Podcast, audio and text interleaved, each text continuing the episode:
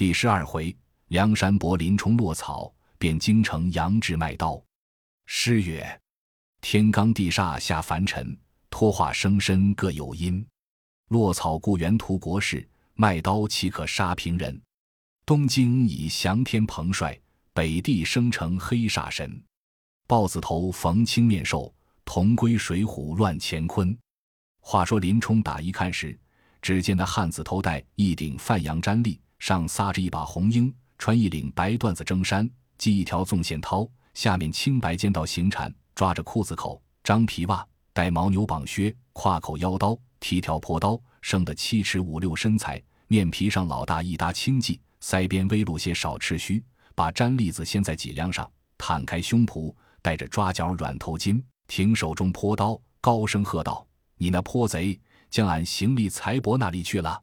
林冲正没好气。那里答应，睁圆怪眼，倒竖虎须，挺着破刀，抢将来斗那个大汉。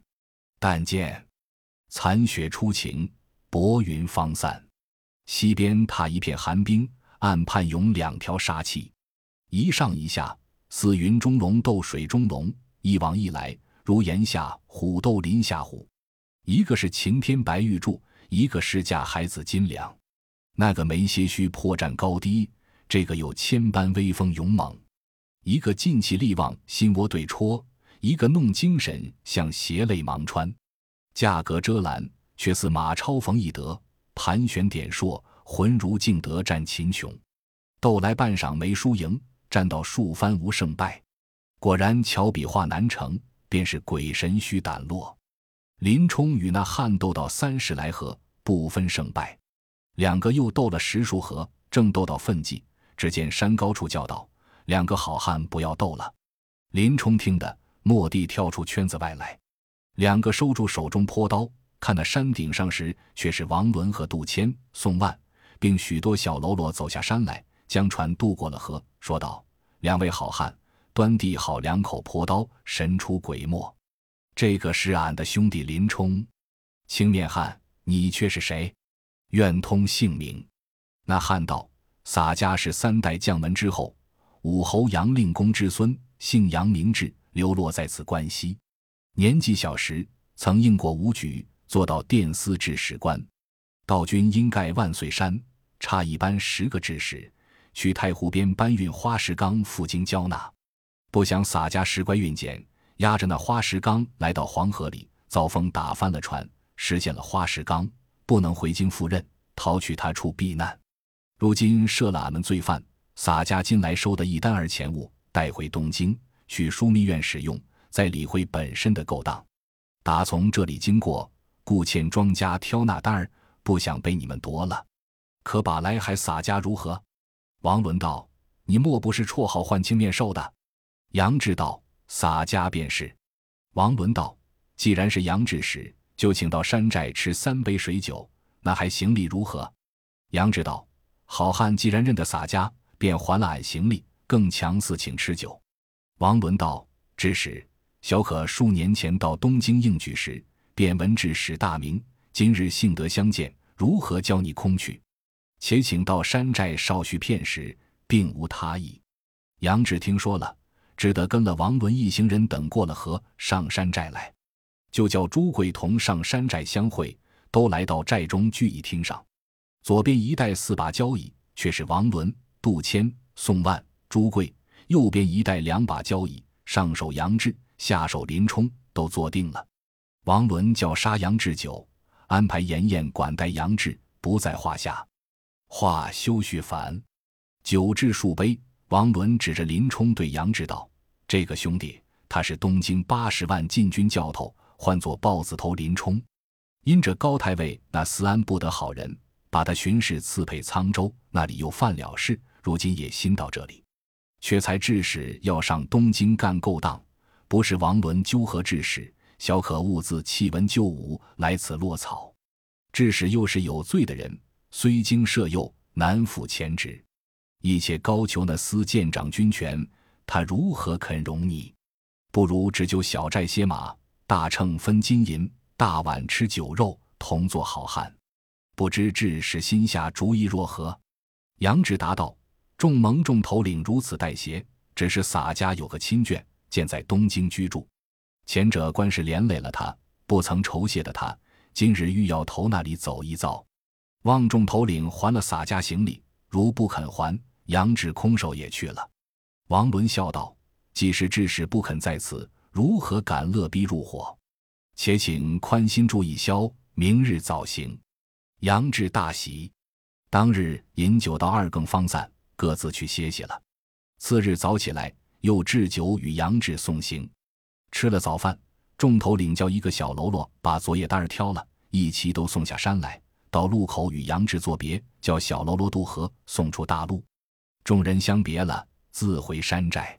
王伦自此方才肯教林冲做第四位，朱贵做第五位。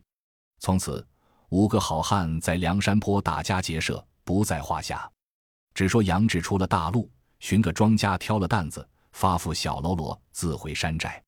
杨志取路投东京来，路上免不得饥餐渴饮，夜住小行，不数日来到东京，有诗为证：“清白传家杨志时，持将身寄吕危机。岂知奸佞残忠义，顿时功名事已非。”那杨志入得城来，寻个客店安歇下，庄客交还单儿，与了些银两，自回去了。杨志到店中放下行李，解了腰刀、破刀。叫店小二将些碎银子买些酒肉吃了。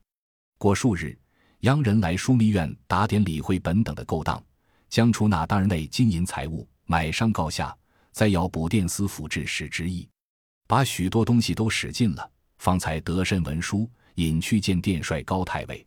来到厅前，那高俅把从前历史文书都看了，大怒道：“既是你等十个制使去运花石纲，九个回到京师交纳了。”骗你这四把花石纲失陷了，又不来首告，倒又在逃，许多事捉拿不着。今日再要勾当，虽经设诱所犯罪名，难以委用。把文书一笔都批倒了，将杨志赶出殿司府来。杨志闷闷不已，回到客店中思量。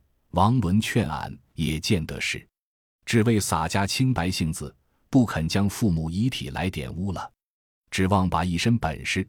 边庭上一枪一刀，博个封妻印子，也与祖宗争口气。不想又吃这一闪。高太尉，你推毒害嫩地克包，心中烦恼了一回，在客店里又住几日，盘缠都使尽了。杨志寻思道：“却是怎的好？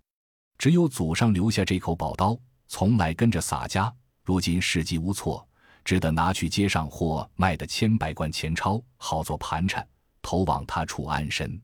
当日将了宝刀，插了草标，上市去卖。走到马行街内，立了两个时辰，并无一个人问。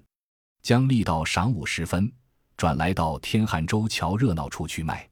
杨志立未久，只见两边的人都跑入河下巷内去躲。杨志看时，只见都乱窜，口里说道：“快躲了，大虫来也！”杨志道：“好作怪。”这等一片锦城池，却那得大虫来。当下立住脚看时，只见远远的黑林里一大汉，吃得半醉，一步一撞将来。杨志看那人时，形貌生得粗丑，但见面目依稀似鬼，身材仿佛如人，插牙怪树，变为气性骸，臭秽枯妆，化作燕王两，浑身遍体都生甚甚赖赖鲨鱼皮。加脑连头，颈长拳拳弯弯卷罗发，胸前一片锦丸皮，额上三条强凹皱。原来这人是京师有名的破落户泼皮，叫做眉毛大虫牛二，专在街上撒泼行凶撞闹，连为几头官司，开封府也治他不下，以此满城人见那厮来都躲了。却说牛二抢到杨志面前，就手里把那口宝刀扯将出来，问道：“汉子，你这刀要卖几钱？”杨志道：“祖上留下宝刀，要卖三千贯。”牛二喝道：“什么鸟刀？要卖许多钱？我三百文买一把，也切的肉，切的豆腐。你的鸟刀有甚好处？叫做宝刀。”杨志道：“洒家的须不是店上卖的白铁刀，这是宝刀。”牛二道：“怎地换作宝刀？”杨志道：“第一件砍铜剁铁，刀口不卷；第二件吹毛得过。”第三件杀人刀上没血，牛二道：“你敢剁铜钱吗？”杨志道：“你便将来剁与你看。”牛二便去周桥下香蕉铺里讨了二十文当三钱，一剁而将来，放在周桥栏杆上，叫杨志道：“汉子，你若剁得开时，我还你三千贯。”那时看的人虽然不敢近前，向远远的围住了望。杨知道：“这个值得什么？”把衣袖卷起，拿刀在手，看得较盛，只一刀把铜钱剁作两半。众人都喝彩。牛二道：“喝什么鸟彩？你且说第二件是什么？”杨知道：“吹毛过得，就把几根头发往刀口上只一吹，齐齐都断。”牛二道：“我不信。”自把头上拔下一把头发，递与杨志：“你且吹我看。”杨志左手接过头发，照着刀口上尽气力一吹，那头发都做两段，纷纷飘下地来。众人喝彩，看的人越多了。牛二又问：“第三件是什么？”杨志道：“杀人刀上没血。”牛二道：“怎地杀人刀上没血？”杨志道：“把人一刀砍了，并无血痕，只是个块。”牛二道：“我不信，你把刀来剁一个人，我看。”杨志道：“进城之中，如何敢杀人？你不信时，取一只狗来杀与你看。”牛二道：“你说杀人，不曾说杀狗。”杨志道：“你不买便罢，只管缠人做什么？”牛二道：“你将来我看。”杨志道：“你只顾没了当，洒家又不是你撩拨的。”牛二道。你敢杀我？杨志道：“和你往日无冤，昔日无仇，一物不成，两物健在，没来由杀你做什么？”牛二紧揪住杨志说道：“我憋鸟买你这口刀。”杨志道：“你要买，将钱来。”牛二道：“我没钱。”杨志道：“你没钱，揪住洒家怎的？”牛二道：“我要你这口刀。”杨志道：“俺不与你。”牛二道。你好男子，剁我一刀！杨志大怒，把牛二推了一跤。牛二爬将起来，钻入杨志怀里。杨志叫道：“街坊邻舍都是正见，杨志无盘缠，自卖这口刀。这个泼皮强夺洒家的刀，又把俺打。街坊人都怕这牛二，谁敢向前来劝？”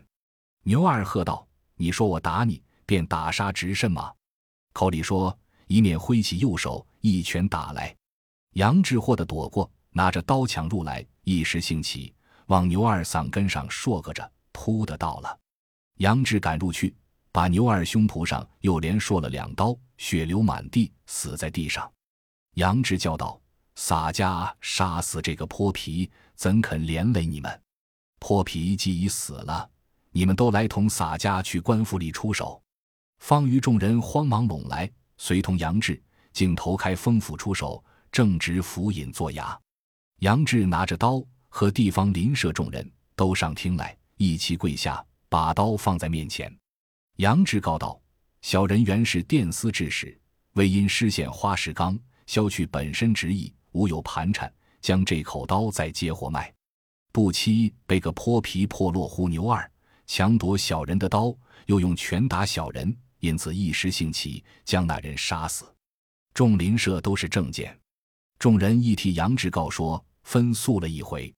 府尹道：“既是自行前来出手，免了这厮入门的款打，且叫取一面长枷枷了，差两员相官带了五座行人，监押杨志并众邻舍一干人犯，都来天汉州桥边登场检验了，叠成文案。众邻舍都出了供状，保放随衙听候。”当庭发落，将杨志于死囚牢里监收。但见推林狱内，拥入牢门，抬头参青面使者，转面见赤发鬼王，黄须结疾，麻绳准备吊崩揪，黑面压牢，木匣安排牢所料，杀威棒，狱卒断尸腰痛，撒子脚，囚人见了心惊。休言死去见阎王，只此便为真地狱。且说杨志押到死囚牢里，众多押牢禁子，结集见说杨志杀死眉毛大虫牛二，都可怜他是个好男子，不来问他要钱，又好生看去他。天汉州桥下众人，唯是杨志除了街上害人之物，都敛些盘缠，凑些银两来与他送饭，上下又替他使用。推思也去他是个守身的好汉，又于东京街上除了一害，牛两家又没苦主，把款状都改得清了。三推六问，却招作一时斗殴杀伤，误伤人命。待了六十日限满，当庭推司禀过府尹，将杨志带出厅前，除了长枷，断了二十几丈，换个文墨匠人，赐了两行金印，叠配北京大名府留守司充军。那口宝刀没关入库。当庭押了文牒，差两个防送工人，免不得是张龙、赵虎，把七斤半铁叶子盘头护身夹定了，吩咐两个工人，便叫监押上路。天汉洲桥那几个大户，磕敛些银两钱物，等候杨志到来，请他两个工人一同到酒店里吃了些酒食，把出银两激发两位防送工人，说道：“念杨志是个好汉，与民除害，今去北京路途中。”望其二位上下照去，好生看他一看。张龙、赵虎道：“我两个也知他是好汉，亦不必你重为吩咐，但请放心。”杨志谢了众人，其余多的银两尽送与杨志做盘缠。众人各自散了。话里只说杨志同两个工人来到园下的客店里，算还了房钱饭钱，取了袁记的衣服行李，安排些酒食，请了两个工人。寻医士赎了几个胀疮的膏药，贴了棒疮，便同两个工人上路，三个往北京进发。五里单排，十里双排，逢州过县，买些酒肉，不时间请张龙、赵虎吃。三个在路，夜宿旅馆，小行驿道，不数日来到北京，入得城中，寻个客店安下。原来北京大名府留守司，上马管军，下马管民，最有权势。那留守唤作梁中书惠世杰，他是东京当朝太师蔡京的女婿。当日是二月初九日，留守升听，两个工人谢杨志到留守司厅前，呈上开封府公文。梁中书看了，原在东京时也曾认得杨志，当下一见了，被问情由，杨志便把高太尉不容复职，使尽钱财将宝刀货卖，因而杀死牛二的实情。通前一一告禀了，梁中书听得大喜，当庭就开了家，留在厅前听用，押了批回与两个工人，自回东京，不在话下。只说杨志自在梁中书府中，早晚殷勤，听候使唤。梁中书见他勤谨，有心要抬举他，欲要迁他做个军中副牌，月支一分请受，只恐众人不服，因此传下号令。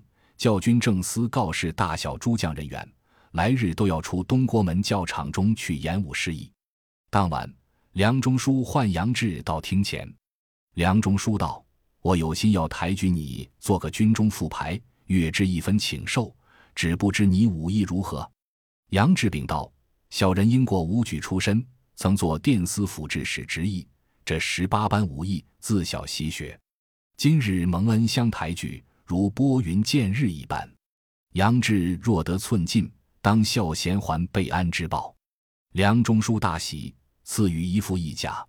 当夜无事，有诗为证：杨志英雄伟丈夫，卖刀士上杀无徒，却教罪犯幽燕地，演武场中敌手无。次日天晓，时当二月中旬，正值风和日暖。梁中书早饭已罢。带领杨志上马，前遮后拥，往东郭门来。到得教场中，大小军卒并许多官员接见，就演武厅前下马。到厅上，正面撒下一把浑银交椅坐下，左右两边齐真真的排着两行官员：指挥使、团练使、政治使、统领使、牙将、校尉、副牌军，前后周围恶狠狠地列着百员将校。正将台上立着两个督监，一个唤作李天王李成，一个唤作文大刀文达。二人皆有万夫不当之勇，统领着许多军马，一齐都来朝着梁中书呼三声落，却早将台上竖起一面黄旗来。江台两边左右列着三五十对金鼓手，一齐发起擂来，品了三通画角，发了三通擂鼓，教场里面谁敢高声？又见将台上竖起一面净平旗来，前后五军一齐整肃，将台上把一面引军红旗磨动，只见鼓声响处，五百军列成两阵，军士各执器械在手。将台上又把白旗招动，两阵马军齐齐的都立在面前，各把马勒住。梁中书传下令来，叫唤副牌军周瑾向前听令。右阵李周瑾听得呼唤，跃马到厅前，跳下马，插了枪，鲍雷也四声个大诺。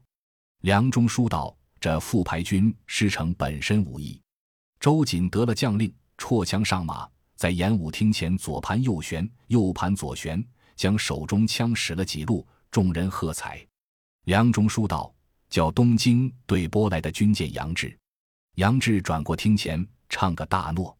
梁中书道。杨志，我知你原是东京殿司府制使军官，犯罪配来此间，极目盗贼猖狂，国家用人之际，你敢与周瑾比试武艺高低？如若赢时，便迁你充其职役。杨志道：若蒙恩相差遣，安敢有违君旨？梁中书叫取一匹战马来，叫贾账库随行官吏应付军器，教杨志披挂上马，与周瑾比试。杨志去听后，把夜来一甲穿了，拴束罢，戴了头盔、弓箭、腰刀，手拿长枪上马，从听后跑将出来。梁中书看了道：“这杨志与周瑾先比枪。”周瑾先怒道：“这个贼配军敢来与我交枪！”谁知恼犯了这个好汉，来与周瑾斗武。不因杨志来与周瑾比试，杨志在万马从中闻信字，千军队里夺头功。直叫大夫横弹来水浒，钢枪斜拽上梁山。毕竟杨志与周瑾比试引出什么人来？且听下回分解。